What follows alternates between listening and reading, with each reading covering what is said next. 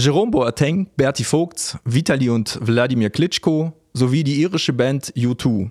Sie alle haben etwas gemeinsam. Sie haben mit Matthias Braungart zusammengearbeitet. Der Heuchlinger ist zu Gast in der aktuellen Folge des HZ-Podcasts Unterm Dach.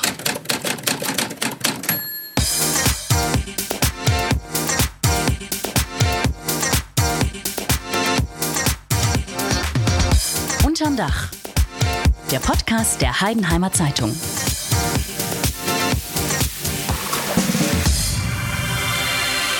Mein Name ist Edgar Deibert, ich bin Redakteur bei der Heidenheimer Zeitung und begrüße Matthias Braungar. Matthias, hallo. Hallo zusammen, ich grüße auch die Heidenheimer Heimat. Natürlich vorerst Heuchlingen, Heldenfing, Dettingen und natürlich, wo ich auch wohne, Gerstetten.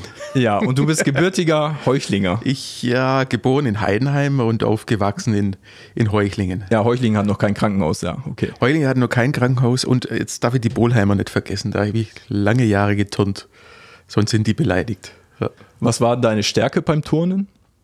Das war das Bodenturnen. Ähm, hat auch einen bestimmten Grund gehabt. Also ich, ich hatte mal einen, einen schweren Hochreckunfall und ähm, daraus hin resultierte eigentlich, dass ich mehr oder weniger so diese Geräte liebgewonnen habe, wo man nicht so tief äh, fallen kann. Jetzt warte mal, Hochreckunfall heißt das? Ja, Hochreck, ja, okay. Ja. Was ist denn da genau passiert?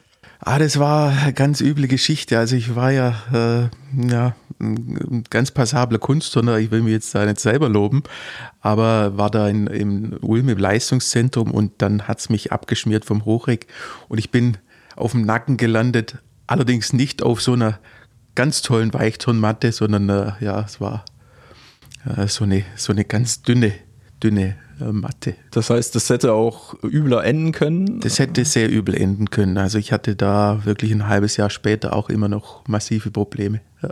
Okay, ja gut, dass es äh, so glimpflich da, äh, äh davon, dass du so glimpflich davongekommen bist. Ja. Jetzt bist du zu Gast ja. unter unterm Dach, das heißt im obersten Stock des Heidenheimer Pressehauses. Äh, wie gefällt dir unser Studio? Ja, sehr gut. Äh, bin positiv überrascht. Und Positiv überrascht, okay. ja, auf alle Fälle. Was hast also, du dir denn vorgestellt? Ja, äh, eigentlich äh, konnte man da jetzt nichts drunter vorstellen, weil Podcast muss ich jetzt erst einmal, ähm, war mir zwar schon bekannt, dass es Podcast gibt, aber googeln musste ich es trotzdem erst einmal. Okay. Ja. Was jetzt genau dahinter steckt. Man ja. muss immer halt immer neue Wege gehen. Ähm, ja. Du bist ähm, Physiotherapeut. Und äh, dadurch arbeitest du oder hast äh, auch schon mit sehr vielen Stars gearbeitet. Ähm, könntest du unseren Hör Hörern einfach mal erklären, was ist deine Aufgabe als Physiotherapeut? Also es hat ja zwei, zwei Richtungen. Einmal der, der Praxisalltag, wo ich, wo ich äh, eine eigene Praxis jetzt mittlerweile am Ammersee habe und in der Nähe vom Ammersee. Und natürlich jetzt im, im Sportbereich. Ähm, das unterscheidet sich schon, schon sehr. Im, Im Sportbereich ist es ja, sehr, sehr viel umfangreicher. Also, oder abwechslungsreicher kann man auch sagen. Also, es ist so, dass du, wenn man jetzt aktuell so mit dem Fußball äh, darüber redet, ist es, da bereitest du alles vor fürs Training, du präparierst die Spiele fürs Training, äh, du bist beim Training dabei. Beim Deutschen Fußballbund wird auch erwartet, dass man aktiv am Training teilnimmt. Also äh, ist nicht so, dass man die Hände in die Hosentaschen legen darf. Man muss dazu sagen, dass du beim Deutschen Fußballbund alles machst von der Jugend U15, glaube ich, bis zu U19 oder Genau, genau. Das? Also von der U15 bis zu U19, wobei ich ähm, mittlerweile eher so, wir haben so einen Rhythmus, wo man dann von der U15, U16, U17 die Jungs begleitet oder das Team. Und dann geht man wieder von der U17 wieder in die U15 runter. Aber ich war auch schon oft bei der U19 äh, mit dabei. Ja. Und aktuell äh, warst du, glaube ich, bei der U17-Europameisterschaft genau, in genau. Irland. Das in war Irland. ja vor einigen Wochen. Das war vor einigen Wochen, ja. Die ist leider nicht so erfolgreich. Ähm, wie soll ich sagen, ja. Das, das war über die Bühne gegangen. Sagen wir mal, das war ein kurzes Gastspiel. War ein kurzes äh, Gastspiel. Irland. Ja, wir hatten auch drei äh, gute Gegner mit Italien, Spanien und Österreich. Und wir hatten gleich zu Beginn Italien und Spanien. Mhm. Und die beiden Spiele haben wir verloren und dann war es eigentlich schon der, wie soll ich sagen, der Käse gegessen okay. nach zwei Spieltagen. bist du ausgeschieden und das war dann schon eine, eine zähe Geschichte, sage ich mal, vier Tage noch zu bleiben, obwohl du weißt, du bist ausgeschieden und dann noch gegen Österreich die Jungs bei Laune zu halten und, und äh, ja, selber fiel es, ihm, fiel es mir auch schwer, da noch gute Laune zu verbreiten, aber da muss man ein Stück weit professionell sein gegenüber den Jungs auch. Das heißt, du leidest dann aber auch richtig mit, also bist also ja, als Teil ja, des Teams halt. Ja, also es ist schon so, ähm, von der U15 bis U17 haben wir die Jungs begleitet. Ähm, und alles arbeitet auf das Ziel EM. Weil in der U15, U16 gibt es noch keine Turniere. Das erste Turnier ist dann quasi in der U17 mit der EM-Quali, äh, beziehungsweise dann EM. Und wenn das äh, dann in die Hosen geht, dann bist du selber natürlich auch ziemlich enttäuscht. Ja. Mhm. Aber man kann es relativ gut abschütteln, weil in Anführungszeichen ist es nur Fußball. Ja, das erzähl ja. mal den jungen den, Fußballern. Also ja, ja, das ist richtig. Werden eine Einstellung haben, müssen sie ja. wahrscheinlich auch. Ja. Erzähl doch mal, wie bist du denn zu diesem, das ist ja doch eine Art Nebenjob, oder? Beim DFB jetzt. Beim DFB ist es ein äh, Nebenjob. Wie ja, bist richtig. du denn dazu gekommen? Also ist das über Kontakte oder sind die auf dich zugekommen oder wann hat sich, also wie hat sich das entwickelt? Also das hat sich entwickelt, ähm, ich habe mal meinen Sportphysiotherapeuten beim Klaus Eder gemacht und der Klaus Eder war über Jahrzehnte äh, hinweg der Cheftherapeut der Fußballnationalmannschaft, hat aber auch die das olympische Team betreut, aber nicht nur im Fußball, sondern im, im Ganzen, also alle Sportler, äh, die bei der Olympiade dabei sind. Und da hatte ich meinen Sportphysiotherapeut und kann mich noch daran erinnern, was äh, unüblich ist für mich. Du kannst es jetzt vielleicht ein bisschen bestätigen, ich komme normalerweise nie zu spät. Jetzt war das in der Nähe. Du kommst eher zu früh, das kann ich bestätigen. Genau. Und es war in, in Regensburg und ich äh, stand da im Stau und musste dann in die erste Reihe sitzen, weil keiner will in die erste Reihe, aber das war der einzige Strafversetzt dann? Nee, nicht Strafversetzt, aber das war der einzige, wo noch frei war. Und okay. es waren äh, 70 Physiotherapeuten in diesem Sportphysiotherapeuten, äh, in dieser Fortbildung. Ja, und es, jetzt muss ich gerade überlegen, es ging, ging mehrere Wochen dann. Vielleicht habe ich einen ganz äh, netten Eindruck hinterlassen äh, beim Klaus Eder und der hat mich dann auch daraufhin aber zuerst mal in Richtung Boxen empfohlen. Und dann kamen die, die Geschichte und da gibt es auch den Christian Huhn, der Cheftherapeut war bei Bayern München, äh, der mich dann auch weiterempfohlen hat für diese Geschichte beim DFB. Ja. Okay, das hat sich dann so langsam entwickelt. Genau. Ähm, ich, ich, ihr habt dich ja auch schon im Vorgespräch äh, kennengelernt. Du hast jetzt mit vielen Stars als auch schon gearbeitet, also es ja. hat sich alles so weit äh, entwickelt. Ähm, wenn, wenn ich dir sage, du bist der Physio der Stars ja, oder der Physio, ja. dem die Stars vertrauen, was sagst du dazu? Ja, da bin ich immer ein bisschen äh, skeptisch oder beziehungsweise das ist, äh, ich halte mich selber eher für bescheiden und ich habe ja auch äh, die Physiotherapie von Anfang an gelernt. Also das heißt, oder beziehungsweise war. Von der Pike auf. Von der Pike auf, war dann nach der Ausbildung erstmal in einer, in einer Dorfpraxis in Gerstetten. Und ich muss auch äh, sagen, äh, diese Arbeit hat mich genauso erfüllt wie jetzt zum Beispiel äh, mit, den, mit den Stars. Und da ist da wirklich die, ich habe es ja im Artikel auch mal erzählt, äh, die Oma so und so oder den Opa und aber auch im, wir hatten da immer Kurzeinsätze, einmal in der Woche im Pflegeheim wo du dann auch mit Patienten, die ins Bett gefesselt sind, ähm, arbeiten darfst, sage ich mal, nicht musst. Weil, und das hat mich auch äh, wirklich erfüllt und hat mir Spaß gemacht, weil die Dankbarkeit kam dann auch ähm, ja, dementsprechend zurück. Und es gibt einem vielleicht oft mehr, wenn man du solche Leute behandelst wie mit einem Stars oder mit einem Star, der der dir das Gefühl gibt, du musst ja froh sein, dass du mich behandeln darfst. Mhm. Also von daher, natürlich ist man schon stolz drauf, dass man äh, den einen oder anderen Star behandelt, aber es ist nicht, äh, ja, wie soll ich sagen, ja immer so dieses, hört sich, hört sich manchmal besser an, wie es ist. Du eigentlich. ja, hörst dich auch oder scheinst sehr geerdet ja. zu sein. Ja, ähm, ja, liegt vielleicht an Heuchlingen Gerstetten, ich weiß nicht, oder vielleicht auch an deiner äh, Freundin, die so dich ein bisschen auf dem Boden der Tatsachen hält, oder? Ja, also ich, wie gesagt, ich hatte eine sehr, sehr äh, tolle Kindheit Und ähm, von daher auch eine geerdete Kindheit und, und das Glück, das ich mit meiner Freundin habe, ist auch, dass sie mh, mm, so auf diesen Hype gar nicht, gar nicht steht oder abfährt. Im Gegenteil. Also nicht, ich will nicht sagen im Gegenteil, aber ähm, sie, sie, ist auch stolz drauf. Aber äh, wie soll ich das jetzt ausdrücken? Also sie würde mich genauso mögen, wenn ich jetzt äh, als angestellter Physiotherapeut noch in der Praxis arbeiten würde. Also das. Äh, und sie würde dich wahrscheinlich dann auch äh, öfter, sehen. Öfter weil, sehen, genau, das äh, ist der Grund. Ja. Wir kommen ja jetzt dazu. Äh, du bist, wie viele Wochen im Jahr, kann man das sagen, bist du denn in der ganzen Welt unterwegs? Also es, es gab schon Zeiten, da war es schlimmer, wobei äh, es klingt jetzt ein bisschen doof. Also dieses, dieses erste Halbjahr war ich, glaube ich, auch schon äh, 10, 11 Wochen unterwegs ähm, in Sachen Fußball. Es gab Zeiten in den Klitschko-Zeiten, da warst du wirklich 30 Wochen im Jahr unterwegs. Ja. Und äh, was schwierig beim Boxen war, Boxen hat keine Saison. Also die, die Kämpfe wurden immer spontan ähm, ausgemacht, beziehungsweise ja, du konntest nicht mal sagen, ich gehe jetzt da in, äh, in Urlaub oder das war von der, von der Plansicherheit sehr schwer. Du hast die Klitschko-Brüder angesprochen, äh, Vitali und Wladimir Klitschko, beide äh, jeweils Weltmeister gewesen. Ja.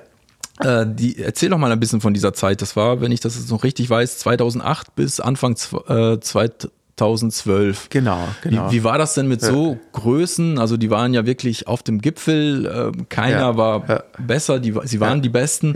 Ähm, wie war das denn, mit, mit einem Klitschko zusammenzuarbeiten? Äh, du hast es ja gerade angesprochen, also es waren ja wirklich zu der Zeit, waren sie ja wirklich total präsent in den Medien. Also äh, jede Werbung äh, ging ohne die Klitschkos kaum über die Bühne.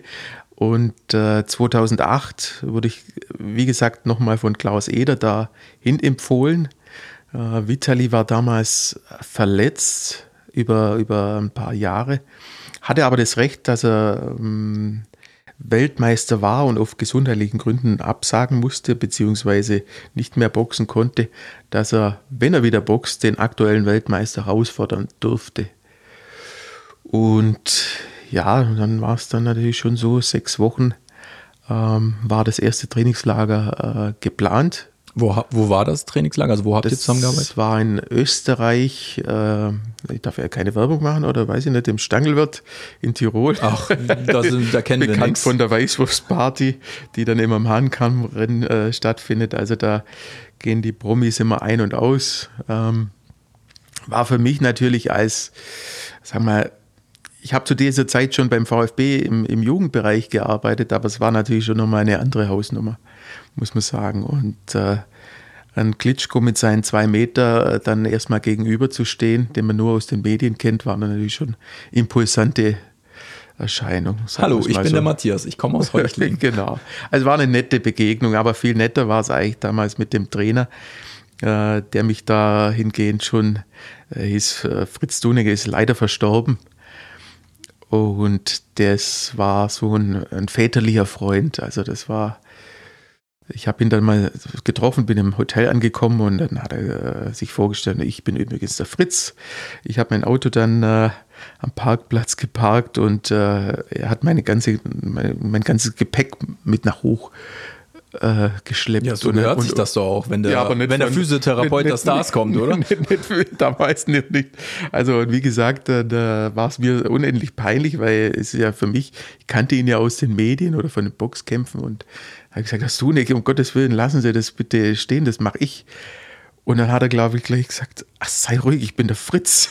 Haben wir doch gesagt. Und äh, das hat ihn eigentlich ausgezeichnet. Und, und er war eigentlich der, der Part, wo eigentlich so diese Anfangsaufregung einem genommen hat und, und wirklich wie, wie ein väterlicher Freund äh, äh, einen aufgenommen hat. Und wie war dann der Umgang äh, mit Vitali Klitschko? Also wie, wie läuft so ein Tag ab? Also frühstückt man dann zusammen, dann äh ja, Geht man ja, ja, trainieren? Oder? Ja. Wir waren ein, ein, sehr kleines Team. Also ähm, viele, viele äh, Leute fragen mich, Mensch, ihr habt ja da einen, einen Staff von Ärzten, wie viel, warst du der einzige Physiotherapeut? Und es war so, die, die ersten zwei, drei Wochen waren wir wirklich ähm, drei Leute, äh, Trainer, Boxer und ich.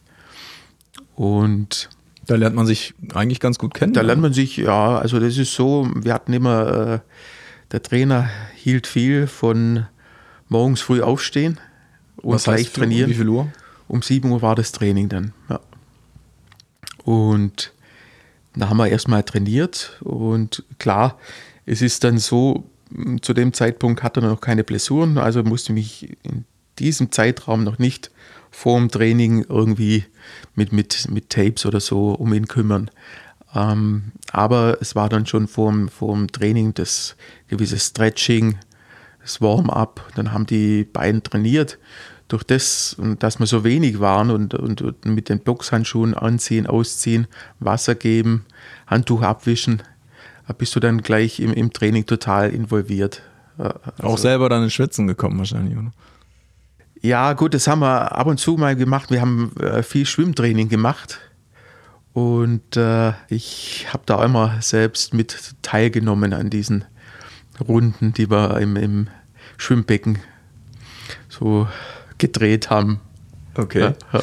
Wie, wie ist denn so ein Star, also so ein Star wie Vitali Klitschko, was ist das für ein Typ? Oder hat er dir gegenüber irgendwie sich, hat er sich geöffnet oder hab, worüber habt ihr gesprochen? Also was, was spricht man mit einem Star?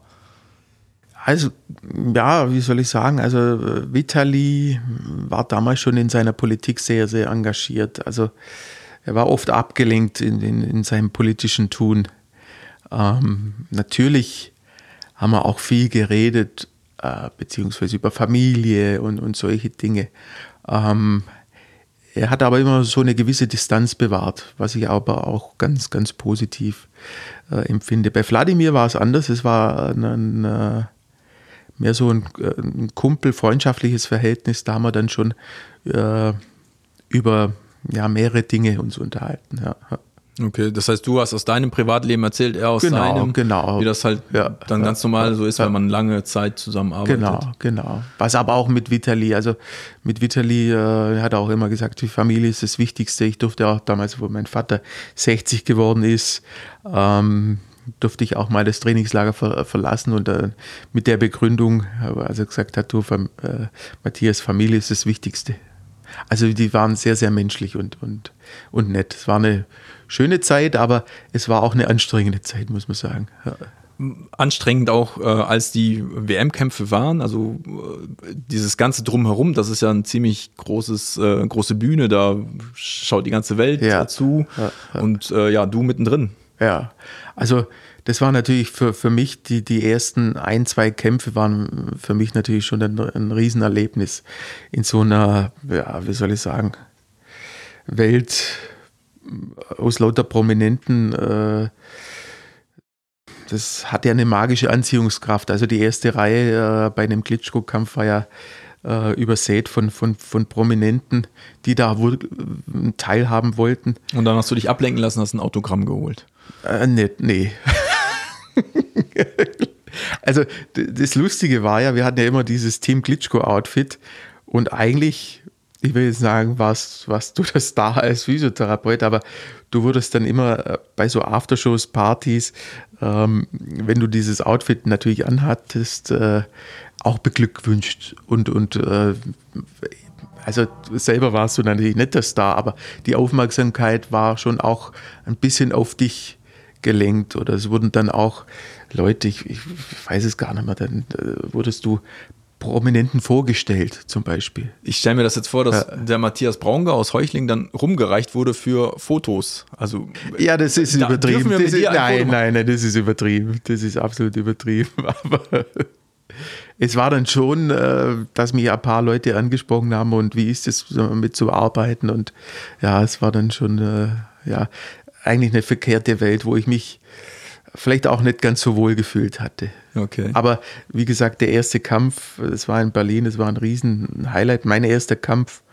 Und da wollte man natürlich die Aftershow-Party auch absolut mitnehmen. Und dann, äh, es waren die ersten zwei Mal und dann war es aber auch gut so. Wir hatten ja noch mehrere Kämpfe und dann war es eigentlich so, dass die Aftershow-Party dann einen eher genervt hat. Was heißt genervt hat, ist jetzt auch übertrieben, aber wo man dann lieber, äh, wie gesagt, mit, mit, dem alten Fritz, sage ich immer, ähm, dann gesagt haben, komm, wir trinken ein Bier und dann gehen wir ins Hotel zurück und, und und dann ist gut. Ja, ja, und, und trinkt da vielleicht noch ein weiteres. Ja. Jetzt gibt es ja Bilder von äh, diesen Box-Events, äh, wenn der amtierende Weltmeister einmarschiert, gibt es ja. immer jemanden, der diesen Weltmeistergürtel so hochhält, so genau, als, genau, als an, genau. eine Art äh, Fahne oder Flagge, je nachdem. Richtig, richtig. Ähm, ja. Hast du das auch mal gemacht oder?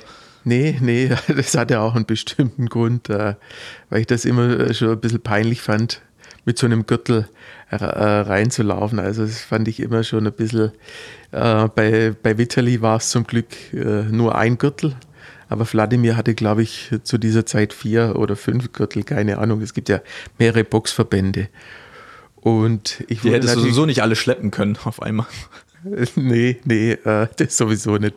Aber es gab dann wirklich Leute, die sich drum gerissen haben. Auch Leute, die, äh, sagen wir mal, in einem Alter sind von 50 wie die kleine Kinder, haben die sich äh, diesen Gürtel äh, reißen wollen. Und ich weiß ganz genau, und so ist auch meine Einstellung, dass ähm, mit so einem Gürtel einzulaufen, das wäre mir oberpeinlich gewesen. Und äh, wie gesagt, in meiner Heimat ist es ja so, man muss ja immer ein Zeitungsbier zahlen.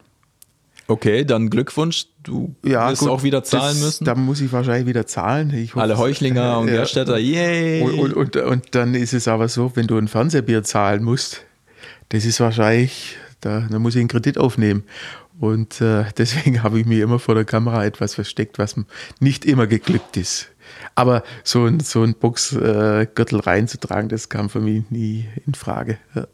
Jetzt haben wir äh, festgestellt, du äh, hast beim DFB schon oder arbeitest immer wieder mhm. beim DFB mhm. äh, die EU-Nationalmannschaften. Genau. Ja. Ähm, hast mit Vitali und Wladimir Klitschko und ja. den Boxern äh, ja. zusammengearbeitet. Also zwei verschiedene Sportarten, aber wahrscheinlich kann man da Parallelen ziehen. Also mit dem ein Sportler ist so wie der andere dann. Ja, ja, ja. Und hast dann aber auch, ähm, war es mal, glaube ich, in Aserbaidschan bei Berti Vogts. Genau. Kannst genau. du da mal ein bisschen was erzählen? Wann, wann war das genau und wie hat sich das entwickelt?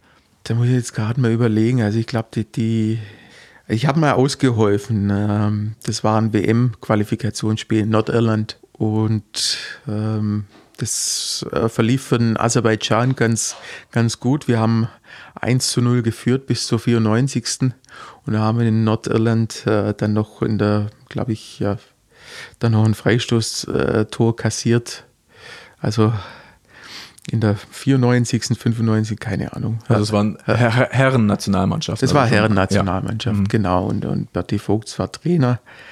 Ähm, Uli Stein war Torwarttrainer hm. Ja, wer kennt seine, Uli Stein nicht aus ja, seiner genau. aktiven Zeit ja, bei Eintracht Frankfurt ja. zum Beispiel? Olaf Janssen war damals Co-Trainer und äh, ich glaube 2014 wurde ich dann, muss ich gerade überlegen, ja, das war 2014 wurde ich dann engagiert, ob ich das, ähm, das Amt des, des äh, Cheftherapeuten bei Aserbaidschan nicht übernehmen wollte oder ja.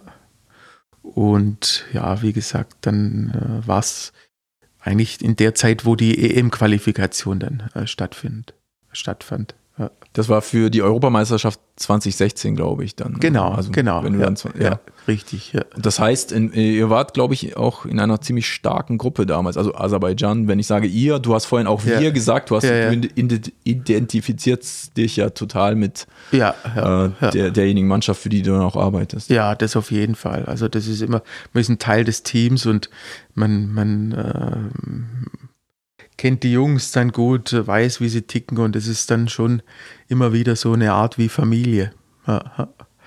Und von daher, es war eine spannende Zeit, äh, mal auch, äh, äh, Aserbaidschan gehört ja eigentlich zu Asien ähm, oder ist, ist asiatisch, aber durch, das, durch die russische Vergangenheit gehören sie immer noch zu UEFA. Mhm. Also und spielen dann halt auch die, die EM-Quali, beziehungsweise gehören da zur UEFA mit dazu. Das heißt, du bist immer wieder mal hingeflogen äh, nach Aserbaidschan, was ja ziemlich weit dann auch ist, oder wie? Genau, wie weit, ich glaube, wie, wie lange geht der Flug? Jetzt muss ich gerade mal überlegen, ich glaube vier bis fünf Stunden ging das immer. Also das ist natürlich schon für Europa relativ weit, aber äh, es war jetzt nicht so dramatisch. Und wir waren natürlich, wenn wir in Aserbaidschan gespielt haben, muss man immer hinfliegen, aber es gab dann auch Spiele, ähm, die dann im westlichen Europa stattfanden und da haben wir dann das Team eher Richtung Deutschland verfrachtet und haben dort die Vorbereitung, weil es macht dann wenig Sinn, wenn du zwei Spiele, äh, kann mich nur daran erinnern, in Italien und äh, vier Tage später in, in Kroatien hast, macht es keinen Sinn, wenn man die Vorbereitung in Aserbaidschan dann macht. Okay, ja. Stichwort Italien 2014, da haben ja. wir noch die ganzen Stars, also die ganzen Großen noch genau, gespielt. Genau, genau. Kannst du da ein bisschen was erzählen? Ja. Hast du, wen hast du da kennengelernt? Also Pirlo äh, gab sein Comeback, äh, das weiß ich noch.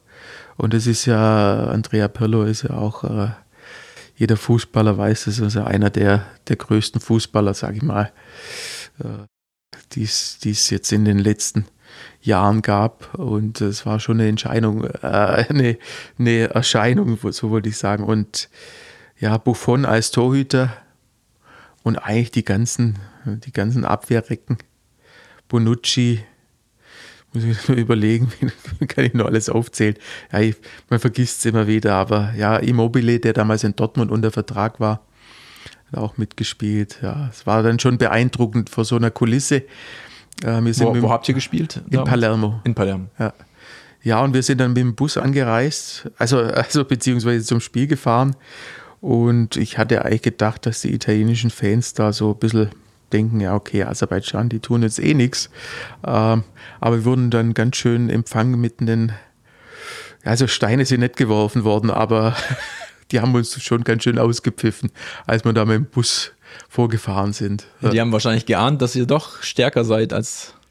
Ja, ich glaube, es, es gibt äh, kaum noch so, so richtige ähm, Opfernationen, sage ich mal, im, im Fußball. Also äh, wir haben es den Italienern äh, ganz schwer gemacht. Also wir hatten, glaube ich, 1-1 zur 70. Minute stand es noch und äh, haben dann doch noch das, das 2 zu 1 kassiert. Aber es war natürlich ein, ein, richtiger Kampf für die Italiener. Und das in Italien war für uns natürlich ein Erfolg. Und wenn das unentschieden ausgegangen wäre, wäre natürlich, äh, natürlich alle Dämme gebrochen. Ja. Trainer war Berti Vogts, der ja. äh, 1996 ja ähm, Europameister wurde mit der deutschen ja, Nationalelf. Ja, Kannst du mal ein bisschen erzählen, wie, wie das Verhältnis zu, zu Berti war? Also da hatte ich ein, ein, ganz tolles Verhältnis zu Bertie Fuchs. Es war auch derjenige, äh, der dann auch gesagt hat, den holen wir, nachdem ich nur einmal ausgeholfen habe. Also er wollte dich unbedingt. Ja, ja, ich denke, also er war der Entscheidungsträger ähm, und, und vielleicht der deutsche Mannschaftsarzt. Und äh, aber hm, wie gesagt, das hat dann schon gepasst. Also ich wurde den nicht aufgezwängt. Also ich glaube, Aserbaidschan hätte am liebsten auch ein Therapeuten aus den eigenen Reihen gehabt, aber äh, diesen Berufsstand gibt es in Aserbaidschan einfach noch nicht. Und Berti ist äh, ein sehr, sehr herzlicher Mensch. Der hat wirklich das, das Herz auf dem rechten Fleck, muss ich sagen. Und hat sich auch äh, wirklich um einen gekümmert, ähm, auch den Einstieg da äh, zu erleichtern. Und äh, was er natürlich ist, er ist wahnsinnig ehrgeizig.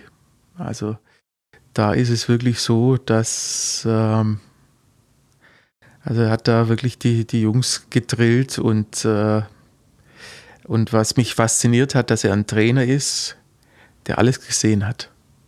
Also du hast eigentlich gedacht, der Berti äh, nimmt so ein bisschen teilnahmslos am, am, am, äh, am Training mit, aber äh, ihm ist immer aufgefallen, wenn ein Spieler nur mit links schießt oder mit rechts schießt oder äh, die Fragen kamen dann immer nach dem Training, du Matthias, hat der was am, am, am rechten Bein?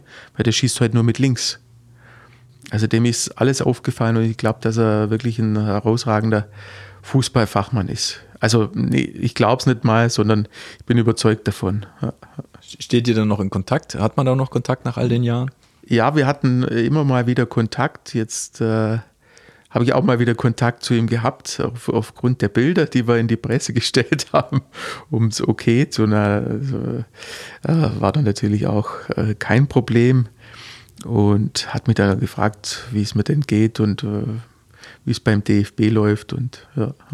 Okay. Also ein ganz herzlicher Mensch und ich weiß noch einmal ähm, äh, bei der ganzen, ganzen Geschichte, die man dann ja, wo er dann zurückgetreten ist, dass ich zu Weihnachten ein, ein ganz tolles Paket von ihm bekommen habe. Und das ist auch nicht selbstverständlich. Weihnachten 2014 war das dann? Zwei, ja, genau. Hm.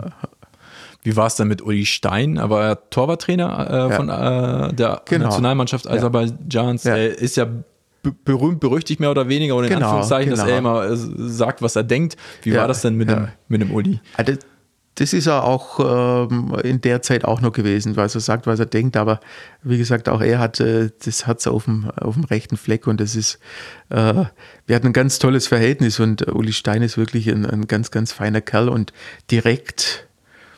Und das finde ich ja auch zum Teil gut, dass er wirklich ein direkter Charakter ist.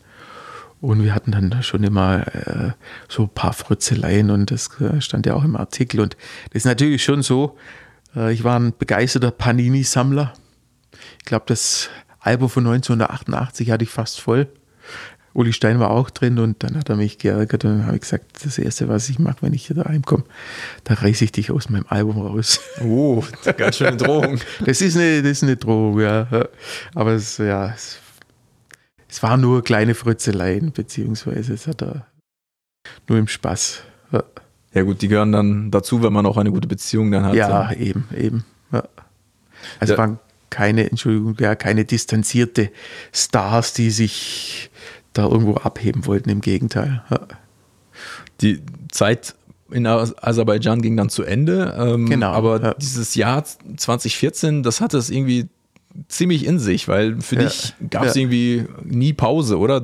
Es ging ja weiter. Erzähl doch mal, was, was war denn da noch äh, in diesem berühmt-berüchtigten Jahr? Es war dann ähm, ja, von einem Kollegen, früheren Kollegen von mir, äh, der YouTube betreut, der hat dann gefragt, komm doch mal nach Irland. Ähm, wir müssen dich da vorstellen. Ich wollte dich mal bei YouTube vorstellen. Wir gehen da auch auf Tournee und ähm, es, war, es handelt sich eigentlich äh, um, um zwei Tage. Er hat dann damals aber nur gesagt, nimm mal ein bisschen mehr Gepäck mit. Natürlich habe ich gefragt, ja, warum und wieso. Ja, du kannst doch nichts sagen oder. Der hat schon ja, aber, aber, nimm mal, nimm mal mit. Und das war dann äh, von U2 der, der Drummer, der die Band auch gegründet hat, äh, Larry Mullen. Den habe ich dann an diesem Tag behandelt und abends kam dann der Anruf, ich soll mit denen nach New York mitgehen. Ja, auf, auf ein Konzert. Ja. Das finde ich spannend, ja. aber wenn du sagst, du hast ihn behandelt, äh, vielleicht vorab, was hast du denn da ge genau gemacht? Was war denn da? Ja, gut, da kann ich natürlich keine Details nennen. Oh, jetzt komm.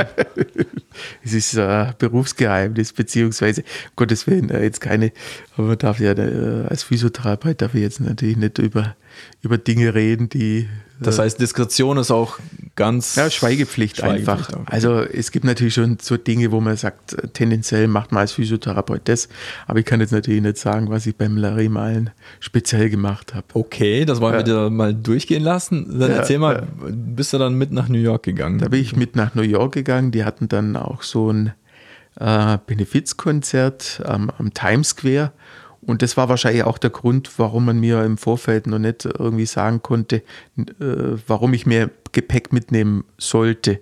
Weil äh, dieses Konzert war bis fünf Stunden vor, vor Beginn war es streng geheim. Also ein also wurde erst Auftritt. Ver veröffentlicht wurde und, und, und haben natürlich mehrere Kenny West haben da auch oder habe ich sie richtig ausgesprochen? Kenny West, ist es richtig? Okay. Ja. Sollen wir es mal äh, gemeinsam aussprechen, aber ich kann es, glaube ich, auch nicht besser. ja, also, ja, der hat da auch noch seine, seine Songs runtergeschmettert. Es war so, äh, Bill Clinton war auch vor Ort. Und äh, kurioserweise hat sich der Times Square innerhalb von Minuten äh, gefüllt.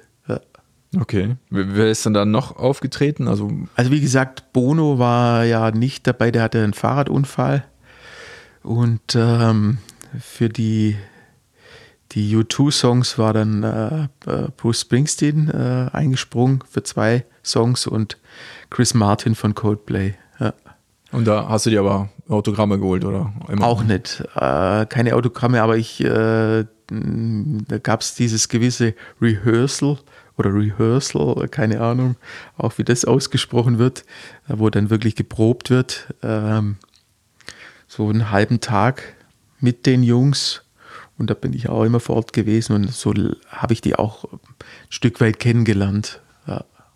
Wie, wie, wie, sind sie so? Also ja, ja. so wie du und ich, äh, wobei unsere Hörer wissen ja nicht, wie wir sind. Äh, ja, so ganz normale, so bodenständige also oder sind die vielleicht doch ein bisschen abgehobener, weil doch mega erfolgreich? Also gut, bei Bruce Springsteen und, und Chris Martin kann ich es nicht so sagen, weil die habe ich ja nur einen halben Tag kennengelernt. Also und, und da nur äh, Hallo und, und Smalltalk. Äh, da, da, kann ich jetzt nicht äh, beurteilen, aber der, äh, sag mal, der erste Moment war sehr sympathisch. Also das ist auch nicht, sag mal, normal, dass der Star dann dir die Hand schüttelt und fragt dich, wie es dir geht und, und ja, und war ganz, ganz herzliche Begrüßungen. Und was die anderen U2-Mitglieder äh, betraf, das waren äh, ganz herzliche Menschen. Also muss ich ganz, ganz ehrlich sagen. Also es waren tolle Erlebnisse und äh, ich kann mich noch daran erinnern, ich meine, von den U2-Stars hat ja jeder so ein bisschen sein Domizil auch in New York. Und als ich dann mal bei einem war, hm, war ganz toll. Der hat, bevor die Behandlung überhaupt äh, vonstatten ging, erstmal seine Frau vorgestellt, die Küche, sein ganzes Haus gezeigt. Also du warst dann nicht, äh, du hattest nicht das Gefühl, dass du jetzt nur der Handlanger bist und, und, und jetzt behandel mich mal und dann kannst du wieder abhauen. Ein also ganz, ganz normaler Hausbesuch. Genau, ein ganz normaler, herzlicher Hausbesuch, genau. Ja. Ähm, jetzt U2, du bist bei Konzerten, hörst die ganzen Lieder. Ja, ja. Konntest du die Lieder dann noch hören? Also immer wieder, es wird geprobt äh, oder? Es, es waren, glaube ich, vier Lieder, die sie an diesem Abend gespielt haben, weil die anderen Interpreten auch noch äh, vor Ort waren. Und es war dann so, dass Before Without You, das glaube jeder fast kennt. Oh ja. Ähm, das haben sie so oft geprobt an diesem, an diesem einen besagten Tag, wo ich alle kennenlernen durfte. Und das war dann schon schwer zu hören, dann die, die andere Male. Ja. Das heißt, wenn du, äh, nachdem du nach Hause gekommen bist, wenn man dich ärgern wollte, dann hat man dieses Lied reinge. Ah, ich hab, nee, ich habe da nichts dazu gesagt. Das, das heißt, du ähm, behandelst oder ähm, du sagst, glaube ich, ähm, du arbeitest nicht nur mit Stars zusammen, ja, ja, äh, nicht ja. nur mit äh, Fußballern, also mit Sportstars, genau, sondern auch ja, genau. mit äh, ganz äh, normalen, zum Beispiel Musikern. Aber trotzdem, dein Weg hat dich dann wieder zum Fußball, glaube ich, dann auch äh, zurückgeführt. Ja, Da war, glaube ich, was mit Jerome Boateng. Genau, genau. Also äh, Jerome war das war 2016, da hat er, ist auch kein Geheimnis, das kann ich jetzt auch erzählen, es stand auch in den Medien, er hat einen äh, Muskelbündelriss damals und es war eigentlich, ähm, die EM stand bevor und wichtig war, dass man ihn zu der Europameisterschaft in, in Frankreich war sie, glaube ich, ja, ja. Äh, wieder fit, ihn fit bekommen und äh, da war ich dann ja so insgesamt vier Wochen mit ihm dann unterwegs. Ja. Und er hat dann gespielt, zum Glück, ja, bei der EM. Bei der WM? EM. Ah, EM. EM, okay. ja, 2016. Ja. Okay. Ähm, jetzt werde ich dich trotzdem fragen, du wirst mir wahrscheinlich keine Antwort geben können. Wo ja. war das denn? Also wo trifft man sich denn dann äh, die, zu diesen Behandlungen? Also gut, das, ähm, es war so, es ging vom, von Bayern München und vom DFB aus. Hm, da wurde ich dann mehr oder weniger gebucht, auch wieder ähm, damals vom Cheftherapeuten von, von Bayern München, Christian Huhn, der damals auch die Nationalmannschaft mitbetreut. Und wir sind in, sagen wir es mal so, um deine Frage ein bisschen zu beantworten, in wärmere Gefilde gefahren. Okay. weil es einfach auch für die Muskelregeneration ganz gut ist. Ähm, weil es war schon zur, äh, sag mal, Winter-Frühjahrszeit und es ist wirklich Fakt, dass äh, ein Muskel sich besser erholt, wenn du in, in wärmere Gefilde bist. Jetzt, ähm, ich kenne Jerome Boateng nicht, ich habe ihn nie ja, kennengelernt, ja, aber ja. so in den Medien, äh, wie er auftritt, äh, scheint er ein sehr extravaganter Typ zu sein, also sein Kleidungsstil. und er hat ja auch eine eigene Zeitschrift herausgebracht. Wie, wie, hast du ihn denn kennengelernt? Was ist das für ein Typ Mensch? Also da gebe ich dir recht, was die Kleidung betrifft. Äh, könnte man meinen, das äh, wäre so eine Art Darsteller und das, das kann ich äh, absolut verneinen. Ähm, ist ein ganz, ganz lieber Kerl und, und, und, und sehr herzlich und äh, muss ich wirklich sagen, hat sehr viel Spaß gemacht, mit ihm zu arbeiten. Also ist kein, er hat auch keinerlei Starallüren. Und äh, wie du schon gesagt hast, durch sein modisches Bewusstsein, was er ja wirklich hat, äh, könnte man einen anderen Eindruck von ihm haben. Aber er ist ein ganz, ganz lieber Kerl. Also es gibt da ein Beispiel. Also wir haben uns immer ähm, so circa um 11 Uhr haben wir immer so einen Zeitraum gemacht, wo wir die erste Behandlung machen. Ähm, manchmal war es dann so, ich habe dann halt äh, im Fitnessstudio oder war schwimmen. Ich bin immer Frühaufsteher, leider. Habe dann immer solche Dinge gemacht und einmal kam der Anruf von ihm, beziehungsweise eine WhatsApp, wo bist du gerade? Und äh, ja, warum? Also, vielleicht können wir doch, ich wäre schon wach und vielleicht können wir die Therapie habe ich gesagt, ich bin gerade auf dem Laufband, aber ich komme gleich. Und dann mm, hat er sofort gesagt, nee, nee, nee, lass mal, mach ruhig fertig. Äh, also es war keiner, der, der gesagt hat, hey, ich bin jetzt wach, du musst jetzt sofort kommen und mich behandeln. Natürlich hat es meine Ehre nicht zugelassen, dass ich dann gesagt habe, äh, ich mache jetzt erst noch die Stunde beim Laufband. Eine Stunde halte ich ja gar nicht durch, Entschuldigung. Na komm, du bist doch noch gut in Form. ja, ja. Ähm, beziehungsweise äh, habe dann das Training abgebrochen, war dann auch bei ihm und er hat mir dann auch noch einmal gesagt, jetzt wärst du doch, äh, ist doch egal, aber ja, und ähm, wir hatten getrennte Räume und das Erste, was dann auch immer war, komm, ess erst mal was, geh frühstück oder mach, wir essen jetzt zusammen erstmal was und war, war wirklich eine ganz tolle äh, Geschichte und wir hatten, oder wir haben auch immer noch ein, äh, ab und zu schreiben wir uns mal eine WhatsApp. Ja. Gab es denn Modetipps von Jerome Boateng? Ich, nee, nee, da ist er, da ist er auch wirklich, wo er, äh, nicht der Typ, wo er jetzt sagen würde, sag mal, wie läufst denn du rum? Das kannst du ja nicht bringen. Also, äh, aufgrund seiner Brillenkollektion, die er hatte, und ich bin ja auch, äh, was Autofahren und Fernsehen betrifft, da brauche ich auch eine Brille, habe ich mal angesprochen, gell, wenn äh, eine gute Brille wäre wär nicht schlecht. Äh, ist ein bisschen im Sand verlaufen. Ja. Jerome Boateng ist schon ein Star gewesen, als du mit ihm zusammengearbeitet hast. Aber was ja. ich auch faszinierend finde, äh, durch deinen Nebenjob äh, beim Deutschen Fußballbund in diesen U15 bis U17 ja. Nationalmannschaften, ja. hast du ja auch schon angehende oder zukünftige Stars ja, auch schon behandelt. Ähm, hast, entwickelt man da auch selber so einen Riecher vielleicht, aus dem XY wird mal was und aus dem anderen Spieler vielleicht eher weniger? Ist immer ganz, ganz interessant, weil oft habe ich es ja in jungen Jahren. Also es gab, gut, ich war schon auch bei der U19, wo die Jungs ja schon kurz vorm Profivertrag standen. Aber du hast natürlich auch mit, mit U15, U16, U17 Spieler. Ich kann mich noch daran erinnern, da hat man mal einen Jahrgang, ähm, da wusstest du natürlich nicht, was aus den Jungs wird. Aber da waren Julian Brandt dabei, Timo Werner, äh, der Levin Öztunali, wo jetzt bei Mainz spielt, der der Enkelsohn vom Uwe Seeler ist, ähm, jetzt auch bei der U21 dabei. Äh, gut, Sinan Kurt, seine Karriere ist so ein bisschen, war auch bei Bayern, Gladbach Bayern. Jetzt momentan läuft es gerade nicht so gut bei ihm. Donis Aftischei war auch noch mit dabei, ein ganz, ganz lustiger Kerl, damals mit 16. Äh, ja, also das ist immer, immer so, so eine Sache, mm, der Riecher. Also ich habe beim, beim VfB Stuttgart habe ich noch ein, ein Bild von der U19 damals, von, glaube ich, 2009. Da war, ich weiß nicht, wie viele Spieler da drauf waren, aber bestimmt äh, 26, 28 Spieler. Und wenn ich dann äh, die Spieler anschaue, der, der Einzige, der es so richtig geschafft hat, war der Bernd Leno. Und es gab halt viele Talente, wo du eigentlich hey, die waren auf jeden Fall Profi. Ein paar haben es natürlich, ich will jetzt nicht sagen, dass es schlecht ist, wenn sie es in die dritte Liga geschafft haben. Das ist auch eine tolle Leistung, um Gottes Willen. Aber ich glaube, die Wünsche der Spieler waren immer erste Liga.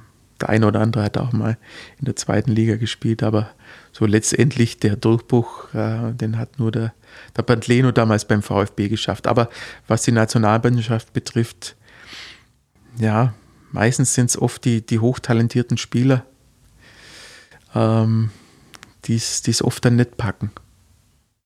Also vom Kopf her, sage ich immer. Es gibt so, ein, so einen bestimmten Spruch, den haue ich immer den, den Jungs äh, ein bisschen an die Ohren. Den können sie oft nicht mehr hören. Äh, immer, wer glaubt, etwas zu sein, hat aufgehört, etwas zu werden. Ist, äh, man versucht als Therapeut den jungen, jungen Menschen natürlich auch nicht nur therapeutisch was mit auf den Weg zu geben, sondern auch so psychologisch oder ja, können ja auch meine, meine Kinder schon sein. Ja, väterliche Ratschläge. Ja. Ja, ich sehe schon, bei äh, Matthias Braungang gibt es immer die äh, Ratschläge fürs Leben dann auch. Also braucht man dann wahrscheinlich nicht nur dieses rein sportliche, sondern auch das alles drumherum äh, stimmen muss. Jetzt hast du ähm, mit vielen Stars, mit vielen angehenden Stars zusammengearbeitet, hast sehr viel Erfahrung äh, mit deinen jungen Jahren. Wie alt bist du gerade? 41. 41. Ja, sieht ähm, zwar alt aus heute, aber.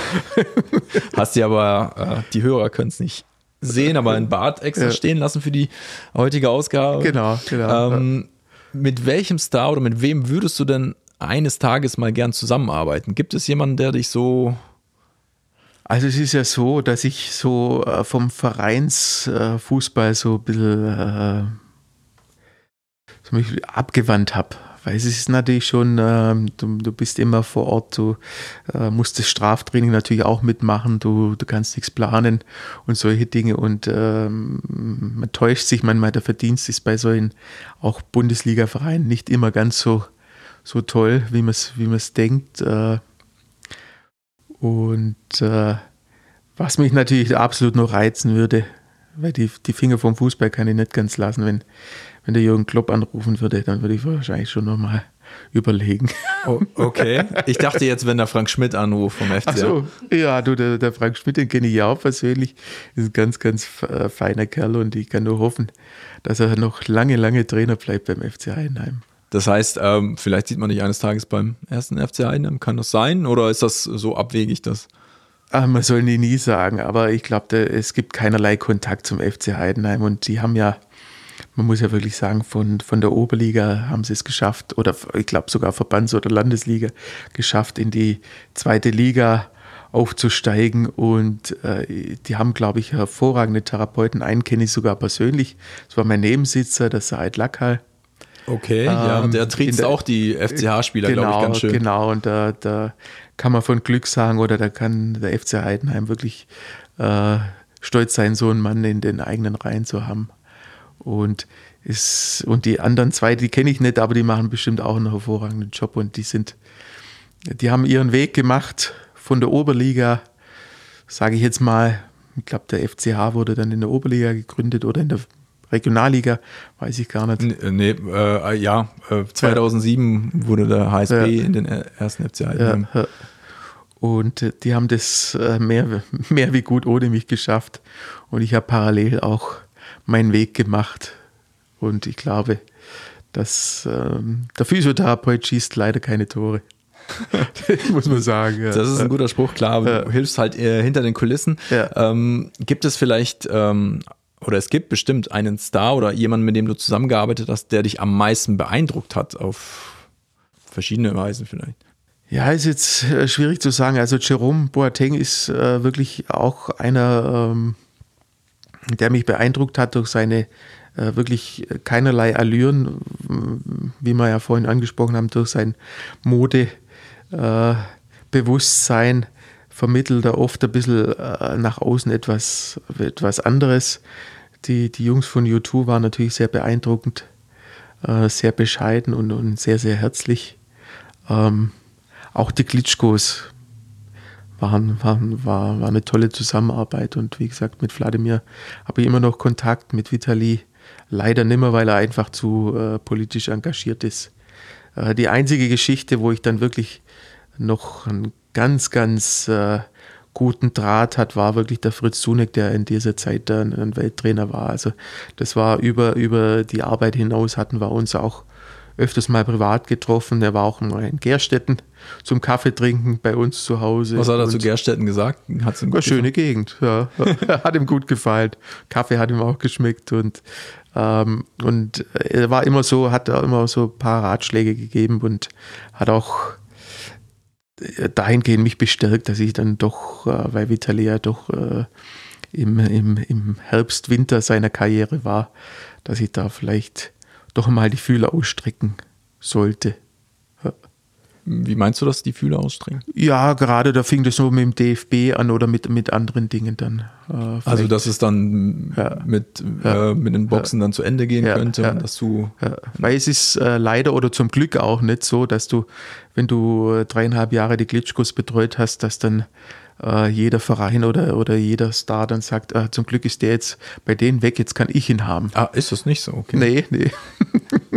Weil wie gesagt, es gibt Therapeuten, die machen einfach einen, äh, einen guten Job und das wäre das wär anmaßend, äh, dass ein Verein oder äh, Leute entlässt, die, die über Jahrzehnte einen guten Job machen. Man merkt auch, du bist ja. immer noch sehr heimatverbunden, kommst auch ja. gerne in die Gegend zurück. Ja. Wie, wie, ist denn das, wenn du ähm, aus der Welt nach Hause kommst, äh, hast gerade mit Joe Boateng oder mit den ja, Klitschkos zusammengearbeitet ja, ja. und dann triffst du auf deine Freunde, die reißen dir die Geschichten aus den Händen oder wie, wie ja, ist eigentlich alles ziemlich bodenständig auch? Eigentlich im, im Gegenteil. Also ähm, ich habe ja mal in dem Zeitungsartikel gesagt, die sind nicht ganz so sportaffin, aber da hat einer das gleich ein bisschen kritisiert, als er das gelesen hat. Er hat gesagt, du weißt doch schon, dass ich ab und zu mal Rad fahre. Äh, ich habe ihn dann aber gleich nach den Fußballergebnissen vom Wochenende gefragt, aber da konnte man Wie nicht ganz so. Wie hat der FCH gespielt? Dann wusste er es nicht. Äh, ja, zum Teil, ja. Und äh, es ist so, das erste Mal bin ich zurückgekommen, war wahnsinnig stolz nach dem ersten Klitschko-Kampf und habe gedacht, jeder schaut es natürlich an. Vom, von meinen Freunden Double. Und nee, habe ich jetzt nicht angeschaut oder hin und her. Also es war jetzt nicht so, dass, dass da dieses, natürlich gab es welche, die haben sich wahnsinnig interessiert dafür, aber so der, der nähere Freundeskreis und es ist auch gut so, äh, hat mich so aufgenommen, wie ich vorher auch war. Auf der Alp, da kannst du abschalten einfach. Ja, ja, also das, das ist so das Umfeld, wo, um Gottes Willen, ich, ich behandle ja nur die Stars, ich bin ja selber keiner, zum Glück. Möchte, ich möchte auch mit keinem einzigen tauschen muss ich ganz ehrlich sagen. Also egal, wen ich betreut habe, auch wenn sie millionenschwer sind, was ich mal davon ausgehe, hätte ich mit keinem einzigen tauschen wollen. Na. Matthias, danke, dass du da warst. Du hast uns einen kleinen Einblick gewährt in die Arbeit eines Physiotherapeuten, eines Physiotherapeuten, der mit normalen Menschen genauso gerne arbeitet wie mit Stars. Wie war die heutige Episode für dich? Ja, ich auch ein Dankeschön von meiner Seite aus. Hat mir sehr viel Spaß gemacht, dass ich das auch nochmal näher erläutern konnte, was ich, was ich da so mache. Und äh, ich hoffe, dass da äh, der Eindruck entsteht, dass ich eigentlich normal geblieben bin und beziehungsweise immer wieder gern in die Heimat komme und es genieße, da Heidenheim und Umgebung wieder da zu sein. Das heißt, wenn wir jetzt so eine kleine Pause einlegen und du in drei Jahren angenommen wieder da bist, wirst du uns ein bisschen mehr erzählen, was du erlebt hast. Könnte äh, durchaus sein, äh, wobei ich mich äh, so mehr ein bisschen um die Praxis kümmern wollte. Aber wie gesagt, ich glaube, die ganzen äh, Dinge mit, mit, dem Sport, weil ich doch auch äh, sportaffin bin, kann, da kann ich doch nicht die Hände immer davon lassen. Also wenn ein Angebot kommt, das mich reizt, aber mittlerweile ist es so, dass ich dann auch viel absage. Aber man, man weiß nicht, was kommt, was die Zukunft bringt. Ja. Dir viel Erfolg weiterhin und äh, das war die aktuelle Ausgabe unseres Podcasts Unterm Dach.